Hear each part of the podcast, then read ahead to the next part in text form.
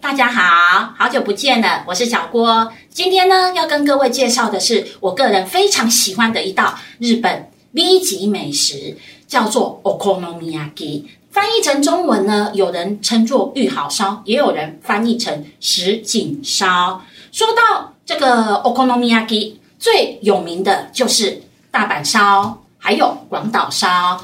他们两个呢，无论是在称谓，或者是在制作方式，或者呢，在长相方面都不尽相同，但是呢，他们两个却都是玉好烧家族的成员，这不禁让我怀疑他俩是否有着不为人知的过去。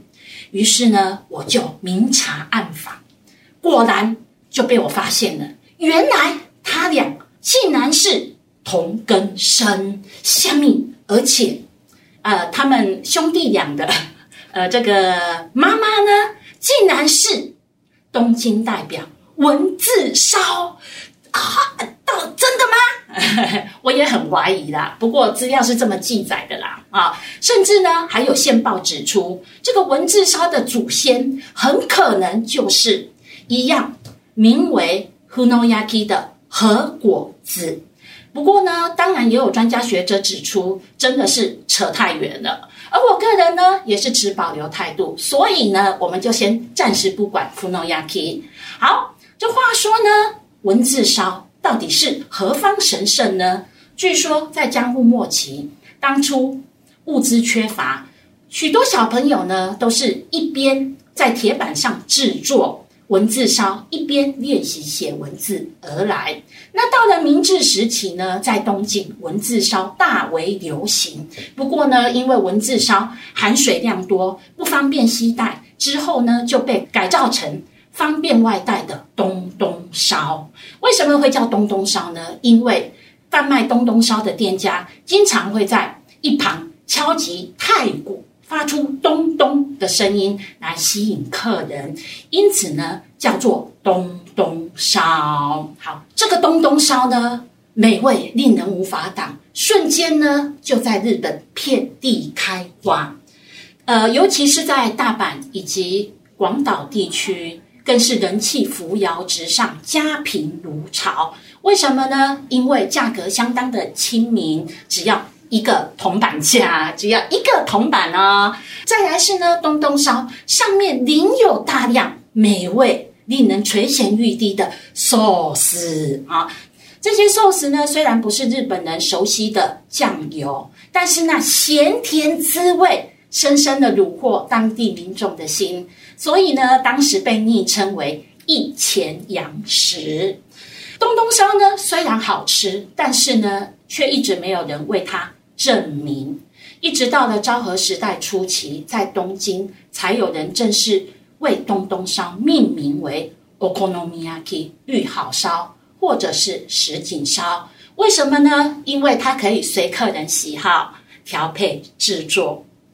话说，这大阪烧跟广岛烧虽然名称不同，制作方式也不尽相同，但毕竟呢是兄弟一场。所以呢，使用的食材基本上是大同小异。那大阪烧的制作方式相当的简单，只要把所有的食材混合在一起之后，在铁板上制作就行了。所以呢，即使厨艺不好，也无需担心。